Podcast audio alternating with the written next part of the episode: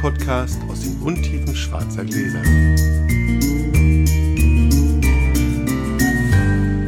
Hallo Sascha. Hallo Felix. Nie wieder Alkohol. Auf gar keinen Fall.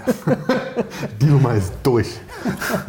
Liebe Hörer, willkommen zu einer Express- und äh, modifizierten Version von äh, Blutflug. Wir, aus Gründen. Aus Gründen. Weil, weil wir uns noch zum Paketen Zwischenstand geben müssen und euch erzählen müssen, wie es da weitergeht und äh, weil ich die Gelegenheit hatte, auch nochmal mit den SOS Kinderdörfern zu sprechen und da ein bisschen cool. was zu erzählen, erzählen wir euch heute äh, zwei kurze Geschichten sozusagen und wir probieren tatsächlich erstmals nicht aus schwarzen Gläsern, sondern wir probieren in Ruhe zwei Weine nach. Hier stehen zwei Magnumflaschen, die von gestern nicht ganz leer geworden sind. Wir haben nämlich gestern ein bisschen gefeiert. Mein, mein 35. Genau, Sascha ist 35 geworden mal wieder. Und es ist eine langsame, schöne Tradition. Mal wieder. Das war ein bisschen länger, die Tage. Ja. Und deswegen haben wir gedacht, wir haben hier heute auch tatsächlich mal Spucknäpfe. Das ist eine super Idee, weil ich heute Morgen ehrlicherweise ganz schön schwer rausgekommen bin. Ja, ich habe auch ein bisschen länger geschlafen heute. Das war, ich bin, ich, bin ich neidisch. Ich musste mein Kind zur Schule bringen um, um 8. Dann musste um 6.25 Uhr aufstehen und war erst um 3 im Bett. In dem Alter mit 35 plus ja. steckt man das nicht mehr so weg. Ne? Das, ist, also, das geht nicht mehr so das wie früher. War. Wir schenken uns also mal den ersten Wein ein. Ein äh, Weißwein. Mit dem schönen Namen Quarz. Jetzt wissen, glaube ich, ganz viele Hörer schon, was das ist, denn der ist schon ziemlich berühmt. Das ist ja schon, wa? Ja. Kann man gar nicht anders sagen. Ja, Sauvignon Blanc, Quarz von der Kellerei oder Cantina Terlan mit diesen schönen, ich finde echt hübschen goldenen Etiketten oder nee, Sandfarben. Sandfarben, ja, würde ich auch sagen. Hm? Goldenen Schrift. Sauvignon Blanc 2015, Alto Adige. Mit anderen Worten. Südtirol. Ist mal ein Wein, habe ich gestern schon gedacht.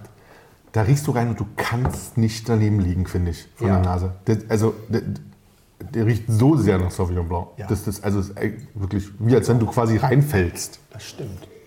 So, erzähl mal, wir, wir haben, oder ich, ich erzähl mal, ich lobe mich mal selbst. Ich habe ja in, letzten, in der letzten Folge habe ich erzählt, dass ich ein total schlechtes Orakel bin, ne, mit meinen diversen Vorhersagen. Aber, aber diesmal lag ich nicht so schlecht. Krass, ich, hab, ich bin so überrascht. Ich habe äh, Sascha angesagt, wir haben ja 92 Pakete, haben wir ja, und ich habe gesagt, die sind Sonntagabend weg. Das war nicht ganz richtig, sie waren Sonntagmittag weg. Stimmt. Und ich dachte, na ja, wieso darf, ob wir da jetzt wirklich hinkommen und so. Ja. Aber nein. Das Interesse ist ungebrochen. Wir haben jetzt nämlich geguckt und du hast auch einen Wein gefunden. Ja. Für den Österreicher, den die ersten 92 bekommen, kriegen die anderen stattdessen auch einen Österreicher. Gleicher Preis, also gleicher EK-Preis, wahrscheinlich gleicher VK-Preis, wissen wir nicht ganz genau, dass es den einen Wein ja tatsächlich so nicht gibt und so, genau. aber genau Gleiche Liga, es kann sein, dass der Liga. andere vielleicht dadurch, dass man da eine ganze Palette genommen ja. hat, sozusagen ein bisschen günstiger war als dieser jetzt. Ähm, also es war Silvana Maria im Weingarten genau. in den ersten 92 und jetzt kommt stattdessen 2018 Silvana Augustbaum also es bleibt Silvaner, ähm, gleicher Jahrgang, es bleibt Silvaner, ist einfach eine andere Lage. Also ändert sich wirklich tatsächlich nicht wahnsinnig viel. Beides e extrem gute Weine. Wir werden schauen, hast du, wir müssen ja nach einem überbehalten für uns für die Verkostung. Ja, ja. Ein. Also haben wir, können wir nur 91 Pakete packen mit dem ersten. Das ist wohl... Ha, das wäre lustig gewesen, wenn wir keine übrig gehabt hätten. müssen wir als erstes mal ein Paket packen und beiseite stellen. Ja, ja. Damit wir das nicht vergessen. Habe ich, aber ich habe eine Kiste ja schon hingestellt für uns. Wir packen, wir packen die, die Maria im Weingarten, so viele da sind. Mhm. Und der Rest kriegt Silvana Augustbaum. Und wir verkosten quasi beide, so dafür, sodass alle quasi eine Verkostung zu ihrem Wein haben von uns. Das ist ja dann total entspannt, glaube ich. Ja. Und dann gab es dazu noch eine Frage ob wir den auch live auf YouTube streamen, dass man das auch live dann sehen kann. Also das, den, wir werden ja auf jeden Fall das Video hinterher bei, ja. bei YouTube hochladen. Und äh, ich habe jetzt nochmal geguckt, eigentlich müssten wir in der Lage sein, live zu streamen. Hm. Diese, diese 1000 Abonnentengrenze gibt es, glaube ich, nicht mehr. Das ah. wird also dann auch live auf dem YouTube-Kanal des Podcasts laufen. Wenn ihr es da dann nicht findet, dann wäre es wahrscheinlich sinnvoll, mal kurz bei der Webmeinschule zu gucken, weil dann würden wir darauf ausweichen. Aber wahrscheinlich wird es einfach auf dem Blindflug-Kanal auf YouTube auch zu sehen, sondern wir ordnen die Kameras dann genau übereinander an, sodass wir immer in die gleiche Kamera gucken. Das ist eine gute Idee. Das wird spannend. Auf, ja. auf allen Kanälen. Wir auf streamen allen auf allen Kanälen. Genau. Kurz danach ruft die ARD und dann sind wir da auch noch. Ja. Oh, sehr schön.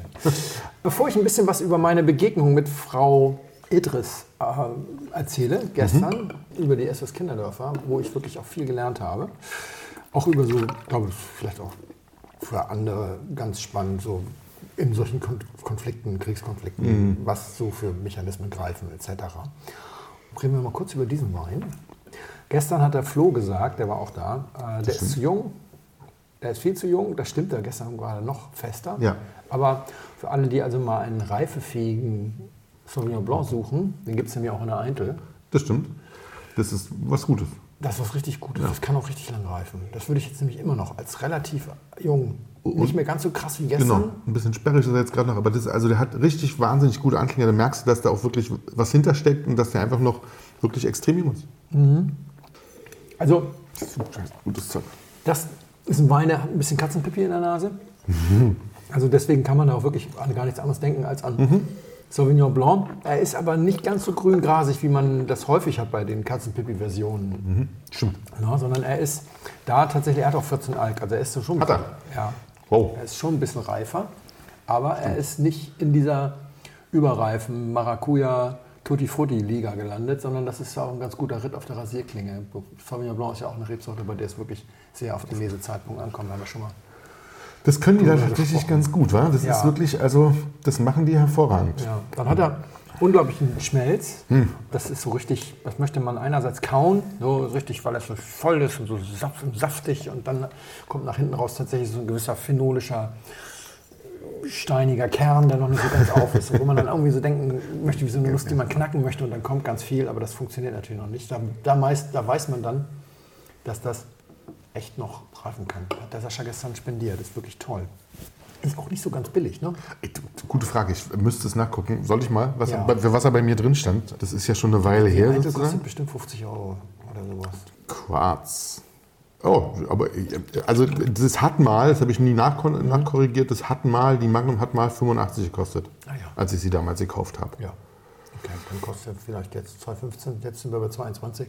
Ich glaube so, irgendwas um die 50 Euro. Ja, genau 100 jetzt, jetzt denke ich auch sowas in dem Dreh. Also ein wirklich guter Wegleg Sil äh, Silvaner. Sauvignon Blanc. Sauvignon Blanc. Ja, finde ich auch. Schön. Kann man wirklich gut machen. Sehr gut. Sehr gut, dann erzähle ich gleich mal ein bisschen was, wenn wir vorher noch mal schnell einschenken. Das war ja gestern eine ganz schöne. Coteau de Lang- Languedoc, La Portussière. Es, äh, hui, freue ich mich jetzt noch mal nachzuverkosten. Ich fand es schon gestern wirklich erstaunlich gut, aber nichtsdestotrotz hat, hat Felix natürlich völlig recht.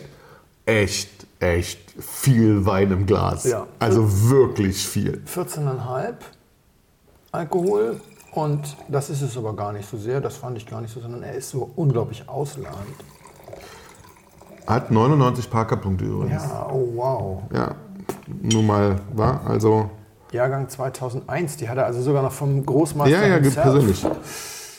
Fantastisch. Auch Magnum. So, cheers. Cheers.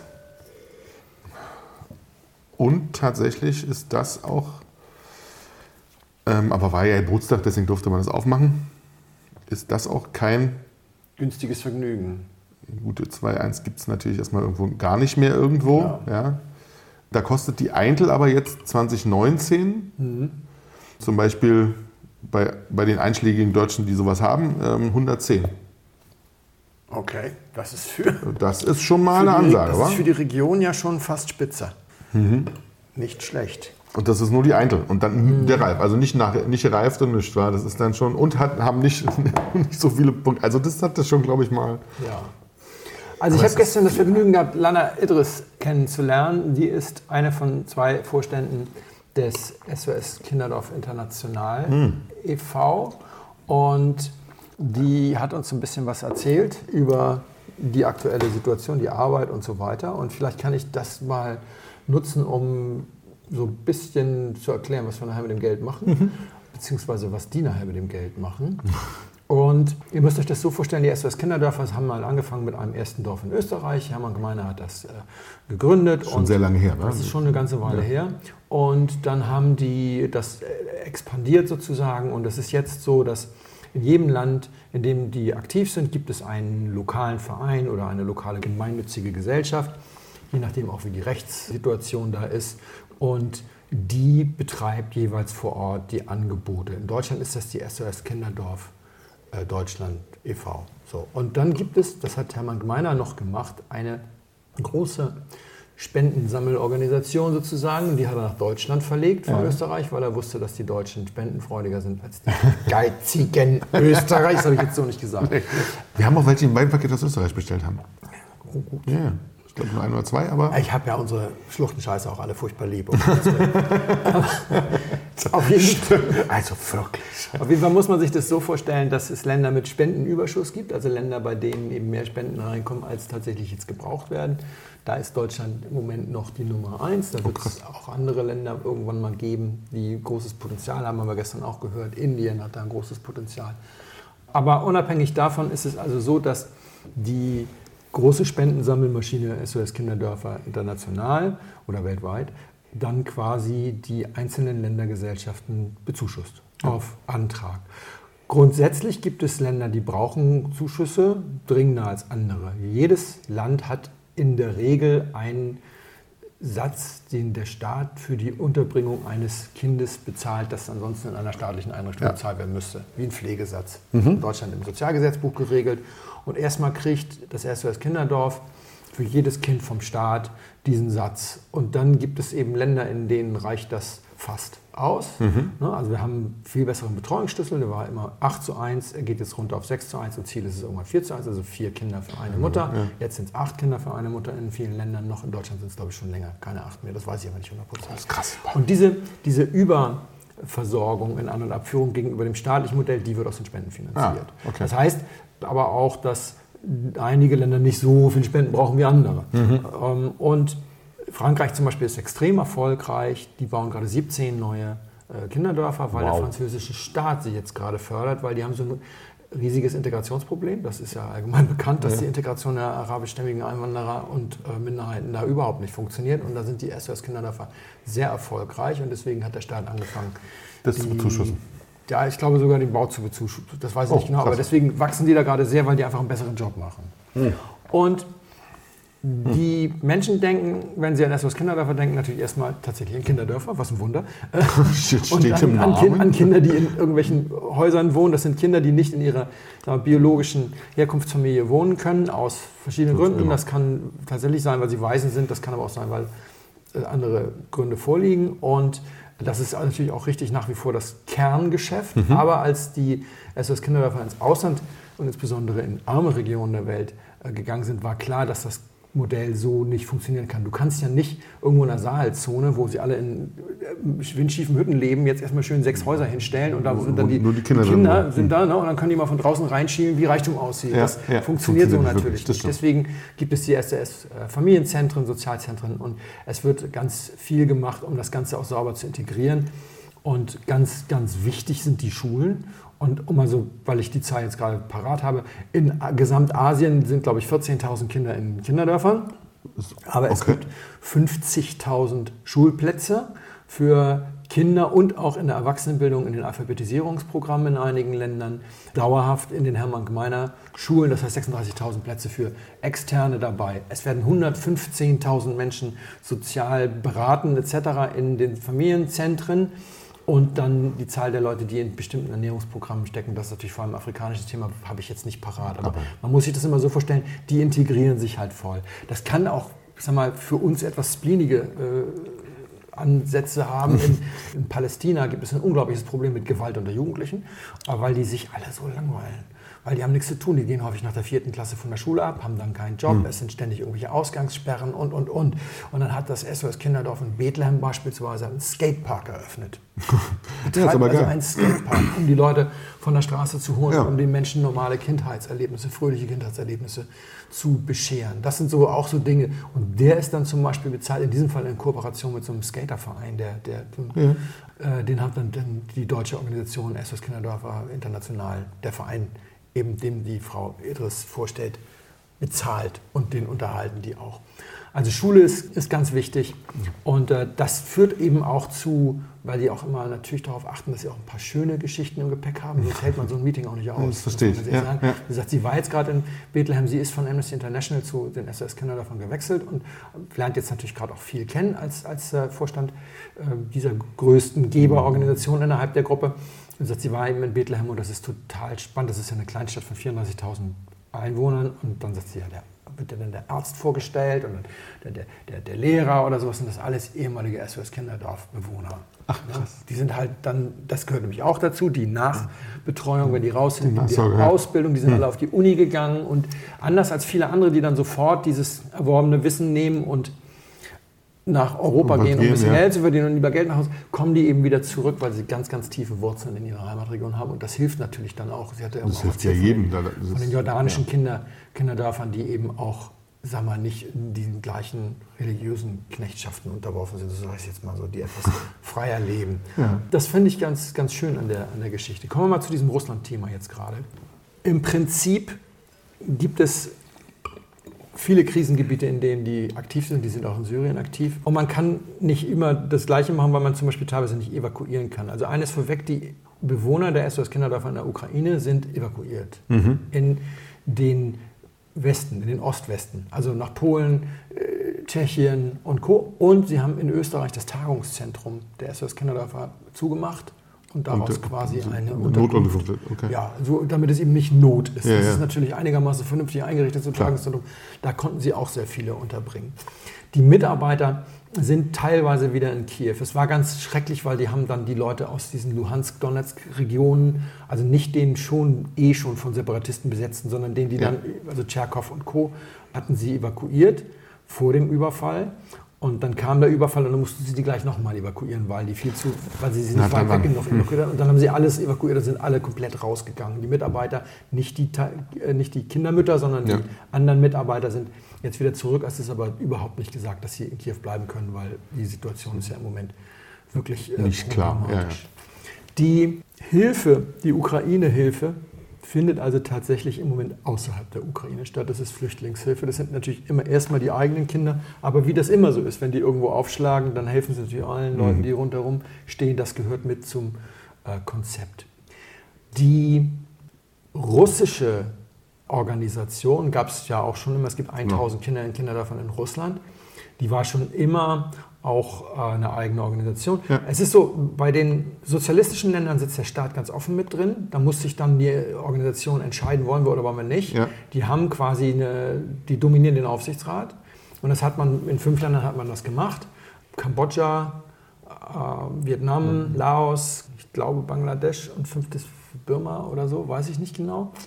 Und in Kuba hat man zum Beispiel nicht gemacht. Mhm. Deswegen gibt es dann, das muss man dann immer im Einzelfall entscheiden, wie sind die Bedingungen, will man noch oder will man nicht. Was bringt es, genau. So, und in Russland ist ja kein sozialistisches Land. Ähm, da war es so, da turnen so ein paar Gestalten im Aufsichtsrat rum, die offiziell unabhängig sind, ja. aber wo, wo man weißt, nicht so genau, ja, genau. fragt, okay, ja. hm. wie, wieso, weshalb, warum. Und die Finanzierung lief auch wohl, so habe ich es verstanden, aus Gründen schon vorher nicht über den Deutschland e.V., sondern über bei Strohgesellschaft hat sie nicht gesagt, aber über eine norwegische Firma, die zum okay. SOS Kinderdorf-Bereich gehört. Ich glaube, sie nichts anderes macht, als das Geld von Deutschland nach Russland zu Aus Gründen. Damit man kein ausländischer Agent ist. So ungefähr, ja. ja. ja. Und jetzt war zu Beginn des Konfliktes es so, dass der russische Leiter ganz offen gesagt hat, liebe Leute, ich verzichte lieber auf euer Geld, als mich mit meinem Staat anzulegen. Da sind diese äh, Finanzierung eingestellt worden. Allerdings hat es jetzt einen Antrag auf einen Nachtragshaushalt gegeben, da kommen wir auch gleich nochmal kurz zu. Den haben sie aber abschlägig beschieden, weil das ist ja immer das Problem, wenn du so eine Art Substitution von staatlichen Leistungen machst, und das ist diese mhm. Gefahr besteht in Russland, dann wird Geld frei, dass der Staat in den Krieg stecken kann. Und dann bist du zwar kein direkter Kriegsfinanzierer, aber ein indirekter, ja. sehr nah an der direkten Finanzierung sozusagen, mhm. über einen Umweg. Und du willst natürlich nicht mit deutschen Spendengeldern irgendwas in jetzt ja, dem russischen Staat sein. Genau. Deswegen ist das im Moment abgekapst. Allerdings sagte sie auch, das ist ja immer ein Dilemma. Das Wichtigste sind ja die Kinder. Du kannst ja den Kindern nicht sagen, wir betreuen euch nicht mehr. Finde ich auch. Ja. Die haben noch genug Geld, um die Kinder zu betreuen. Da wird erstmal werden eben diese Zusatzleistungen etc. dann halt gestrichen. gestrichen. Ja, klar. Das ist dann halt so. Dann ja. wird sozusagen, also in Russland gibt es keinen Skatepark, aber dann würde man den Skatepark zumachen oder ja. einem anderen Träger übergeben und sagen, müsst ihr halt machen, aber kein Geld mehr für. Also die Kinderbetreuung ist sicher. Davon ausgenommen übrigens in allen Konfliktsituationen und auch von internationalen Finanzaktionen ausgenommen sind die Patengelder. Die Patenschaftsgelder von deutschen Paten für russische Kinder Ja. werden direkt zugestellt. Die werden ganz normal überwiesen, weil die, Ach so, sind, die gehen- an die Kinder. die gehen- okay. Also die gehen nicht an die Kinder ins Taschengeld, Ja, ja, ja, schon klar. die gehen Aber direkt die- rein. Da findet das, das ist tatsächlich, da hat äh, die Organisation gesagt, das, dafür, dazu sind wir nicht berufen, das zu entscheiden. Also diese Patengelder werden wirklich bis auf extrem, also wenn sich da extreme Ver, Ver, Ver, Ver, Verschiebungen vergeben würden, aber im Moment werden überall in allen Krisengebieten Patengelder immer direkt zugestellt. Das heißt, diese Finanzierung läuft weiter, aber die andere Ist auch in Ordnung. nicht. Also, also Ja. Belarus wird noch komplett weiterfinanziert wie vorher. Also Belarus wird, auch da gibt es Kinder, da gibt es wenig drumherum, Ja. da gibt es wenig Spielraum, da heißt es eben machen oder nicht machen. Und da haben sie gesagt, machen. Die sind noch keine Kriegspartei, sie sind zwar auch ein Schurkenstaat auf gut Deutsch, das habe ich jetzt gesagt, das hat sie nicht gesagt, aber das ist jetzt machen. Da geht es dann erstmal um die Kinder. Jetzt geht es halt immer. Wa? Es ist ja erstmal grundsätzlich gut, dass es immer erstmal um die Kinder geht, egal wo es erstmal ist. Und dann guckst du halt, was du am sinnvollsten machen kannst, damit du den. Ja, und das sind die ersten Verlierer in solchen ja, Kriegen. Genau, natürlich. Nee, Genau. Die stehen dann erstmal da, gerade. Ja. Ja, haben eh schon nichts und dann wird ihnen noch das Letzte irgendwie weggestrichen. Das ist natürlich dann auch. Also das finde ich, das finde ich aber völlig okay. Ich finde aber auch gut, dass sie sich nicht komplett rausnehmen, dass sie, sondern dass sie da wirklich bleiben und sagen das und, und ganz offen sagen, uns geht es um die Kinder. Es ist uns erstmal wurscht, was die da oben für einen Blödsinn machen. Ja. Was jetzt noch dazu kommt, was ich sehr spannend fand, war, als Organisation in über 100 Ländern der Welt haben die halt einen ganz anderen Zugriff und Überblick. Und was wir jetzt nicht wissen können, weil es uns auch nicht so interessiert, muss man ja auch mal ehrlich sagen, ist alles so weit weg. In der Sahelzone gibt es eine Dürre. Das ist schon seit anderthalb, zwei Jahren ein Problem. Die Getreidevorräte sind weg und es droht Hunger. Und die haben auch schon vor dem russischen Überfall auf die Ukraine ganz massiv auf ukrainische Getreideexporte zurückgegriffen. Ja. Und die sind jetzt natürlich in Teilen ausgeblieben, in großen Klar. Teilen. Und die Getreidepreise in den Ländern der Sahelregion haben sich verdoppelt. Wow. Und die sind, das sind ja keine Reisregionen sozusagen, sondern Ja. das sind ja tatsächlich Hirse und Co. Und äh, das heißt, die Lebenshaltungskosten sind massiv angestiegen. Total. Und die sind in allen Ländern dort aktiv und ähm, haben jetzt also insgesamt Anträge zu elf Nachtragshaushalten aus diesen Organisationen. Das geht alles an die große International in Deutschland, da, da geht unser Geld hin. Deswegen würde ich, wenn du einverstanden bist, unser Geld auch nicht mit irgendeinem Vermerk nach dem Motto Ukraine oder sowas Ja. äh, geben, weil das geht noch weiter. Madagaskar ist noch schlimmer betroffen, mit einer noch heftigeren Dürre und äh, noch weniger Importmöglichkeiten aus, was so weiter weg ist, aus äh, der Ukraine. Und interessanterweise, wen es am heftigsten erwischt hat, ist Sri Lanka. In Sri Lanka ist die Inflation auf 100 Prozent hochgestiegen. Und die SS Kinderdorf haben 34.000 Mitarbeiter und die haben natürlich auch jetzt enorme Lohnsteigerungen in genau diesen Ländern, weil sie Klar. ihren Leuten die Lebenshaltungskosten ja möglich machen ermöglichen machen müssen. müssen, ja. Sonst sind die irgendwann nämlich weg. Und die, gerade die haben ja ihre Leute auch gut ausgebildet, bilden sie fort, Ja. weil das ja eine anspruchsvolle Arbeit ist. SOS Kinderdorf Mutter und Ja. auch der Hausmeister im SOS Kinderdorf ist speziell geschult, damit er nicht irgendwie der das- Grantige aus dem ja, Film, der mit den Kindern chillt. Und den Schlüsselbunde schmeißt und so. Ja. Und den Leuten musst du halt natürlich den Lebensunterhalt sichern und deswegen kommen da gigantische Kosten zu. Während der Pandemie haben die Deutschen gerne gespendet. Der August 2020 fand ich auch mal interessant, war der spendenreichste August in der Ernsthaft? Geschichte überhaupt. Der, der aller Spenden überhaupt, weil die Leute nicht in Urlaub fahren konnten. Die konnten nicht in Urlaub fahren, sie hatten das Geld über und sie haben tatsächlich vermehrt von sich aus an Menschen gedacht, denen es schlechter geht. Insgesamt ist während der Pandemie relativ viel gespendet worden, weil die Leute viel weniger Geld ausgegeben haben. Oh, okay, gut. Das war ganz schön.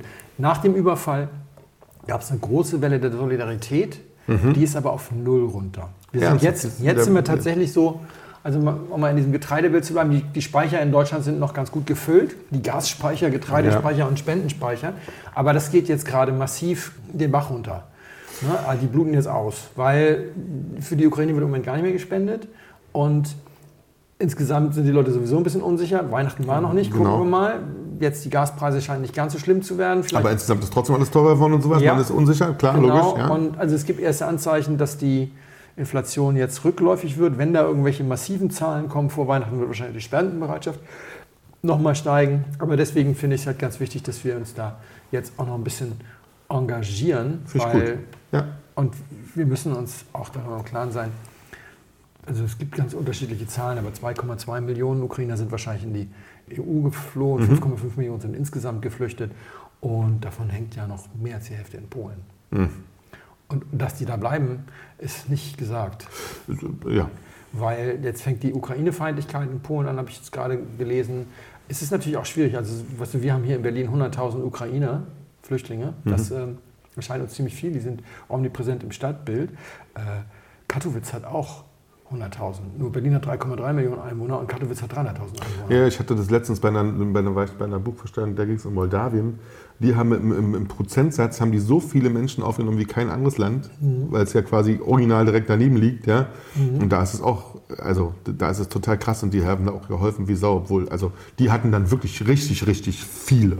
Also Ja. für die Größe dieses wahnsinnig kleinen Landes Ja. sozusagen. Also ja, ja, das ist aber schwierig ist es mit Sicherheit, wenn die dann so lange bleiben und irgendwann dann ist es halt, Ja, dann- halt überall nicht genau, leicht. und das sagt man jetzt ganz blöd, also deswegen auch Saalzone, wenn jetzt also aus der Saalzone sich nochmal 15 Millionen Menschen auf den Weg nach Europa machen, dann geht hier die Welt unter. Ist nicht so das geil. ist in unserem ureigenen Interesse und das ist in keiner Form rassistisch gemeint, sondern einfach pragmatisch. Es ist in unserem ureigenen Interesse. Gerade den die Leuten da gut geht. Die da unten sind und die in vorderster äh, Stelle für, die, für das Funktionieren der, der Infrastruktur sorgen, ausreichend mit Mitteln zu Mhm. unterstützen. Weil wenn da Schluss ist, dann, wenn die sich wieder alle auf den Weg machen, dann weiß ich nicht, was hier passiert. Könnt also noch Pakete bestellen. Wir haben noch, wir haben noch, ihr könnt noch nachbestellen. Also nicht nachbestellen, ihr könnt bestellen. Wir müssen noch nicht Schluss machen. Wir haben noch, wir können noch gut einlagern. Ja, wir haben noch wir haben schon 300 irgendwas Euro von Leuten, die aufgerundet haben. Genau. Da freuen wir uns auch wahnsinnig. Total.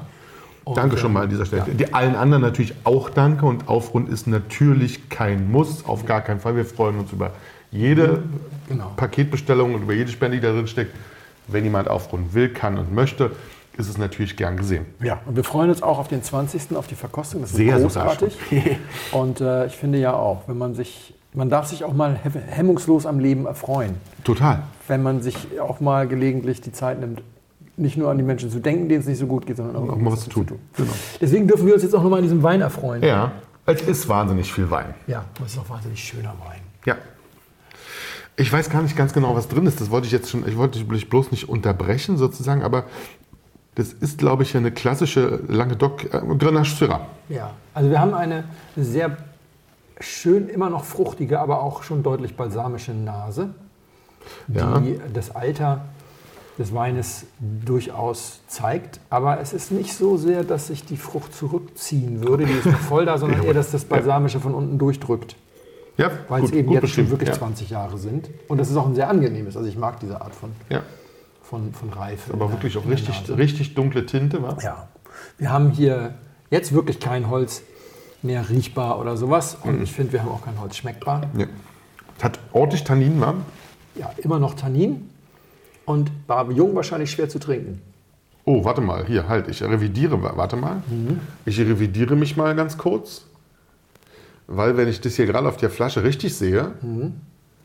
steht hier unten, äh, hier unten, entschuldigt, hier hinten 100% Syrah. Interessant. Ja, guck mal, also würdest Ja. du, ja, also hier 100% Syrah? Ja, auf jeden Fall. Danke. Krass. Also, kein Moveto da drin oder kein Grenache drin. Nee.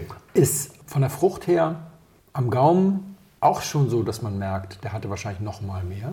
Mhm. Aber das war dann auch zu viel damals. Das ist einer dieser Weine, bei denen man wahrscheinlich früher dann gesagt hätte, das sei Parker-Marmelade.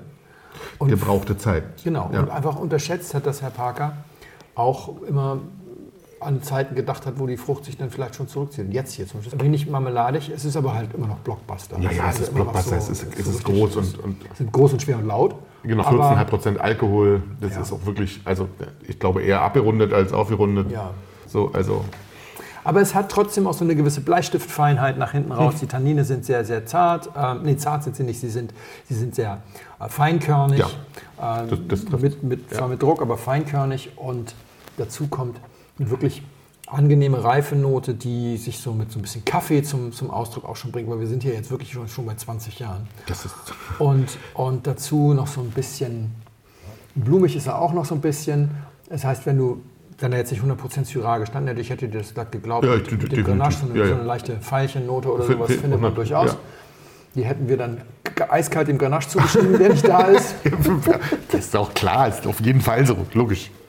Aber das ist wirklich, aber auch da wieder muss man sagen, war ne, die Nummer mit der Magnumflasche, das ist sehr viel Wein, das macht man in einer kleinen Runde nicht alle, weil du brauchst irgendwie nach einem Glas oder anderthalb, brauchst du irgendwas anderes zu trinken, weil es, das hatten wir gestern auch, weil es dann doch wirklich viel ist. Ja. Viel und schwer. Dieses Glas macht wahnsinnig viel Spaß, ja, und ist dann bei so Magnumflaschen dann tatsächlich so, Also die Runde von zehn Leuten, bei Ja. denen drei nur Rotwein getrunken haben und kein Weißwein, hat die Magnum nicht ganz aufgekriegt. Genau. Es ist nicht, oh doch, es ist noch ein bisschen was drin. Ja, ist noch ein bisschen was drin. Ja.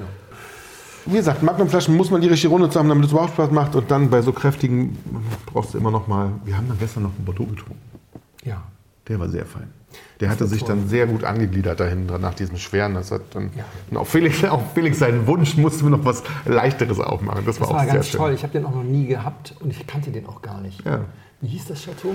Jacqueron, war das Jacqueron? Claude, heißt das Jacqueron? Sch- Schwer auszusprechen. Ja, Jogeron. Claude Jacqueron und Nut. Und war ein Margot War Margot. vom vom aller, allerfeinsten.